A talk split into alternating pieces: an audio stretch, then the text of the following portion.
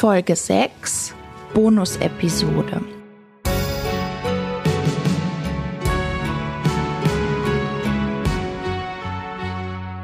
Mein Projektpartner Michael ist Jurist und hat auch viele Jahre als Anwalt gearbeitet. Das habe ich hier genutzt, um einen juristischen Hintergrund und Kommentar verfassen zu lassen. Michael ist Mitbegründer der Selbsthilfegruppe Bipolar Karlsruhe, auch Moderator der Gruppe. Ähm, er ist sehr engagiert in der Deutschen Gesellschaft für bipolare Störung und von Anfang an mein wichtigster Partner in diesem Projekt. Michael gibt uns jetzt wichtige Hintergrundinformationen zur Gesetzeslage in Bezug auf unsere Erkrankung und den Aufenthalt in einer geschlossenen Psychiatrie. Unterbringung, Zwangsbehandlung und Fixierung mit unmittelbarem Zwang nach Grundgesetz, Bundesrecht und dem Landesrecht Baden-Württembergs. Nach Artikel 2 Absatz 2 Grundgesetz hat jeder das Recht auf Leben und körperliche Unversehrtheit. Die Freiheit der Person ist unverletzlich. In diese Rechte darf nur aufgrund eines Gesetzes eingegriffen werden. Die Grundlagen des genauen Verfahrens für die Freiheitsentziehung legt bereits das Grundgesetz in Artikel 104 fest. Die Freiheit der Person kann nur aufgrund eines förmlichen Gesetzes und nur unter Beachtung der darin vorgeschriebenen Formen beschränkt werden. Festgehaltene Personen dürfen weder seelisch noch körperlich misshandelt werden. Über die Zulässigkeit und Fortdauer einer Freiheitsentziehung hat nur der Richter zu entscheiden bei jeder nicht auf richterlicher Anordnung beruhenden Freiheitsentziehung ist unverzüglich eine richterliche Entscheidung herbeizuführen. Welch Klarheit dieser Normen.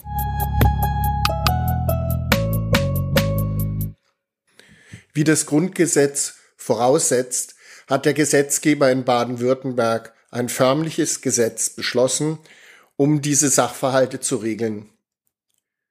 Es ist das Gesetz über Hilfen und Schutzmaßnahmen bei psychischen Krankheiten, das sogenannte Psychisch Krankenhilfegesetz, abgekürzt Psych-KHG, vom 25.11.2014, nochmals geändert 2019 und 2022. Vor einer Maßnahme ist ein richterlicher Beschluss herbeizuführen, wenn dies nicht möglich ist, nachträglich, unverzüglich Was nicht in der Verfassung ausdrücklich steht, aber ein klares Verfassungsprinzip ist, ist der sogenannte Verhältnismäßigkeitsgrundsatz oder das Übermaßverbot. Um einen Zweck zu erreichen, muss das geringste Mittel eingesetzt werden. Die Polizei darf nicht friedliche Demonstranten, die auf der Straße sitzen, einfach niederknüppeln. Im psychiatrischen Bereich kommen noch zwei weitere Anforderungen hinzu.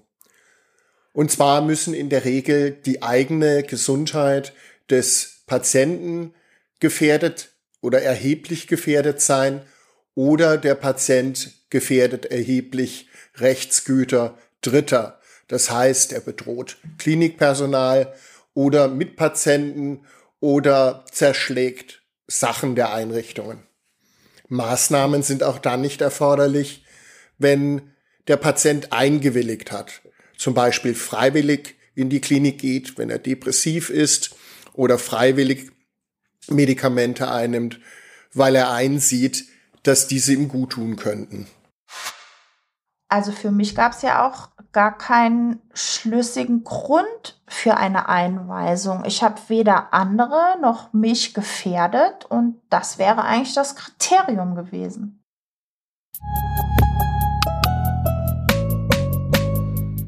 Die Unterbringung nach den 13 Folgende des Psych-KHGs. Ein rechtmäßig verurteilter Straftäter muss ins Gefängnis.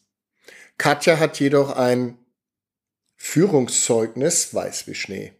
Sie hat erst eingewilligt, in die Klinik zu kommen und auch dort zu bleiben, auf der offenen Privatstation.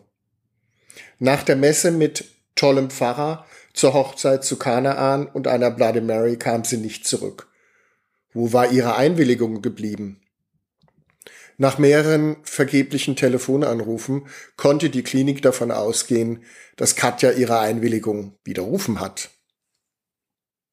Die Ärztin musste Katja sofort untersuchen, um festzustellen, ob dringende Gründe für die Voraussetzung einer Unterbringung vorliegen.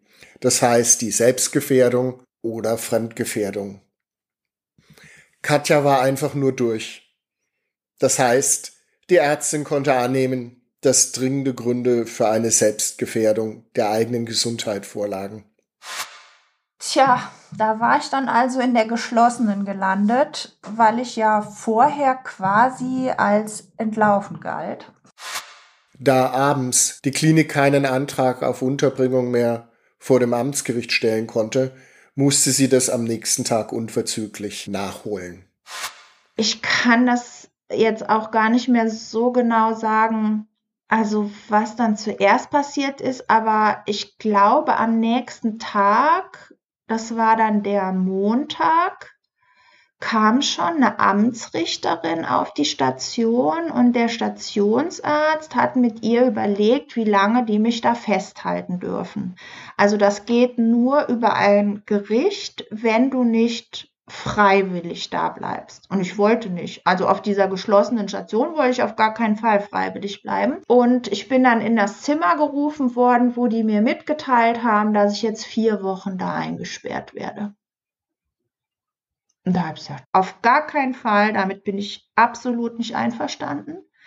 Vier Wochen, also da drehe ich völlig durch, das geht gar nicht. Und anscheinend war ich da zumindest so überzeugend, dass ich das auf zehn Tage runtergehandelt habe. Die Unterbringung bedarf eines Gerichtsbeschlusses nach Anhörung des Patienten. Katja hat gut verhandelt. Statt 30 Tagen 10 Tage Unterbringung. Ja, ich bin dann die 10 Tage da geblieben und wurde dann mit Medikamenten so weit wie möglich runtergeholt. Also das ist tatsächlich ein therapeutischer Ansatz, der, äh, sagen wir mal, der medizinischen Norm entspricht. Heilbehandlung. Nach Paragraph 20 hat jeder Untergebrachte Anspruch auf notwendige Heilbehandlung, um ein möglichst selbstbestimmtes Leben in Freiheit leben zu können. Nach Absatz 2 bedarf die Behandlung der Einwilligung, nach freiem Willen der einwilligungsfähigen und ärztlich angemessenen aufgeklärten Person. War das Ja von Katja zur Medikation eine Einwilligung oder war sie einfach nur müde und eigentlich gar nicht einwilligungsfähig in ihrer Manie? gehen wir davon aus, dass Katja nicht einwilligungsfähig war und auch nicht verstanden hat, welche Schlafmedikation sie bekommen hat. Dann spricht man von einer sogenannten Zwangsbehandlung. Es muss an der Krankheitseinsicht fehlen und Lebensgefahr oder eine gegenwärtige erhebliche Gefahr für die eigene Gesundheit vorliegen. Das gilt auch, wenn Gesundheit oder Leben Dritter gefährdet sein sollte. Da ich da halt Medikamente bekommen habe, auch mhm. zur Dämpfung, auch ein Medikament, was abhängig macht, sogenanntes Benzodiazepin. Ähm, und ich ja aber der Meinung war, dass ich das nicht brauche, habe ich dann tatsächlich immer die Tablette vor dem Pfleger in den Mund gelegt bin raus und habe die wieder aus dem Mund gefischt. Daran sieht man aber auch zum Beispiel diese Situation auf der Station, wenn die Patienten nicht kooperieren wollen und die Pflege so unterbesetzt ist, ja, dann gibt es gar keine Möglichkeit, das zu kontrollieren einer der Pfleger hat dann irgendwann mal zu mir gesagt, Frau Höger, schlucken, als ich da rausgegangen bin. Ne? Also der hat das wohl irgendwie kapiert, aber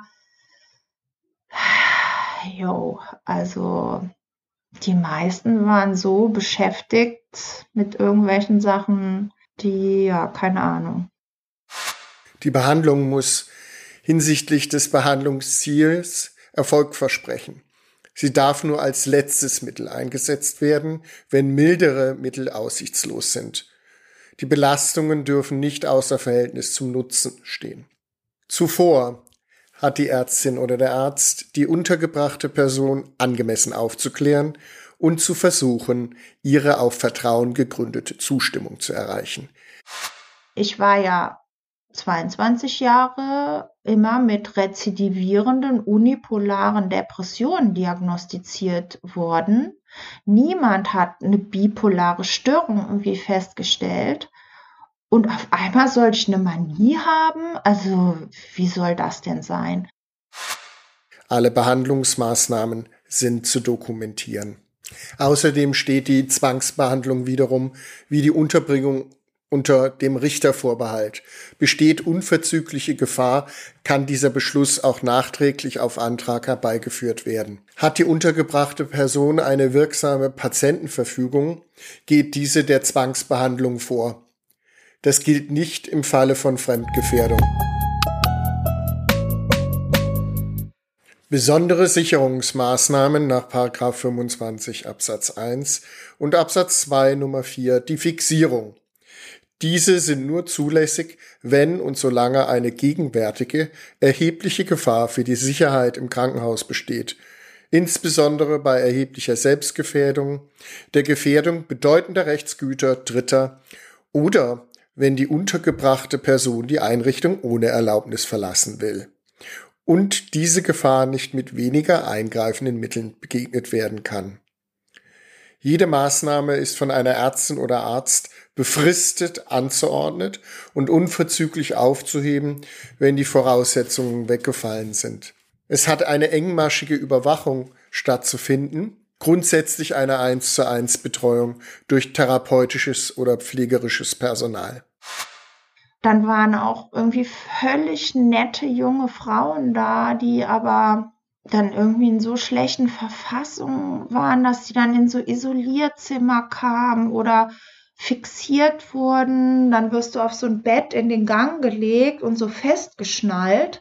Also du bist dann quasi öffentlich, ja, alle gehen an dir vorbei, weil du vor dem Pflegezimmer sein musst, dass du unter Beobachtung bist.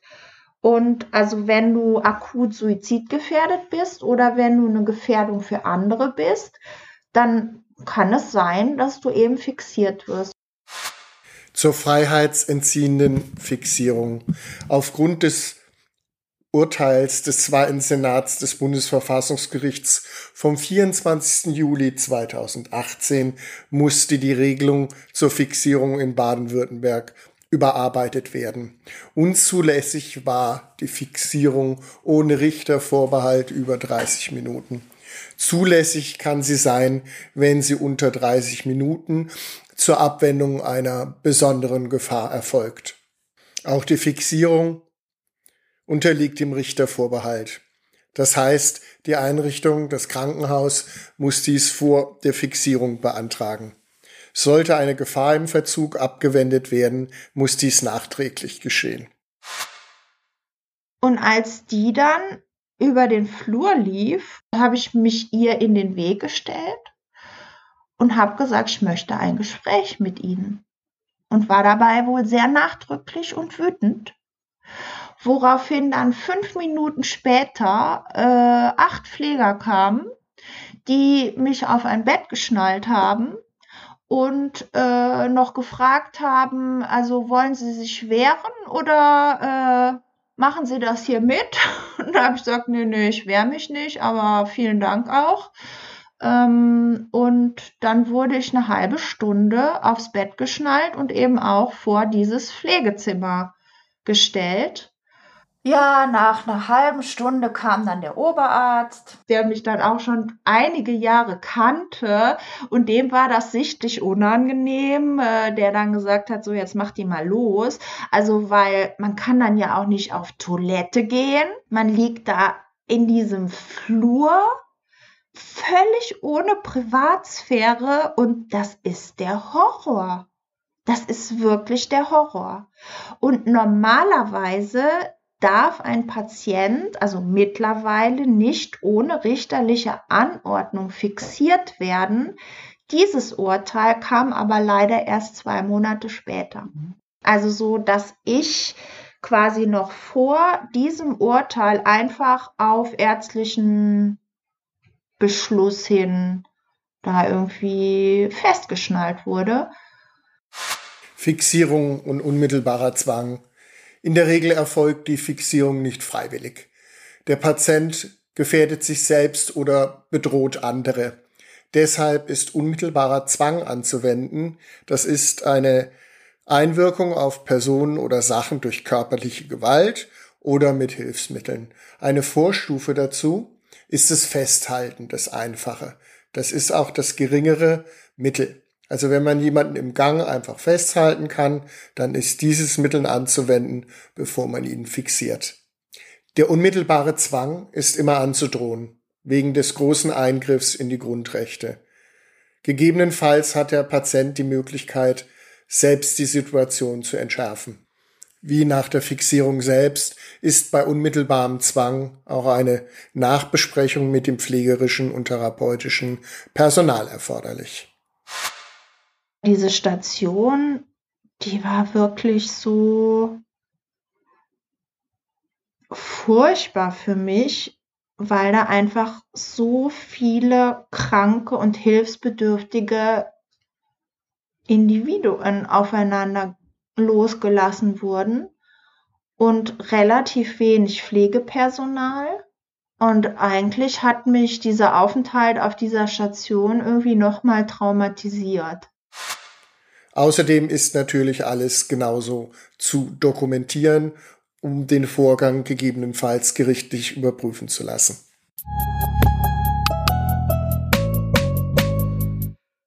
Bewertung das psychisch Krankenhilfegesetz vom 25.11.2014 in der neuesten Fassung hat viele Neuerungen gebracht. Es ist ein modernes Gesetz. Es regelt neben den besonderen Vorschriften zur Unterbringung, Behandlung, Zwangsbehandlung, Fixierung und unmittelbaren Zwang auch Hilfsmaßnahmen der Gesundheitsämter, der gemeindepsychiatrischen Verbünde des Sozialpsychiatrischen Dienstes. Außerdem sind eingeführt Patientenfürsprecherinnen und Fürsprecher in jedem Stadt- und Landkreis als Informations-, Beratungs- und Beschwerdestellen. Ferner gibt es eine weisungsunabhängige Ombudsstelle auf Landesebene, die zentral Unterbringungsmaßnahmen und Zwangsmaßnahmen in verschlüsselter Form in einem Melderegister verantwortet und jährlich dem Landtag Bericht erstattet.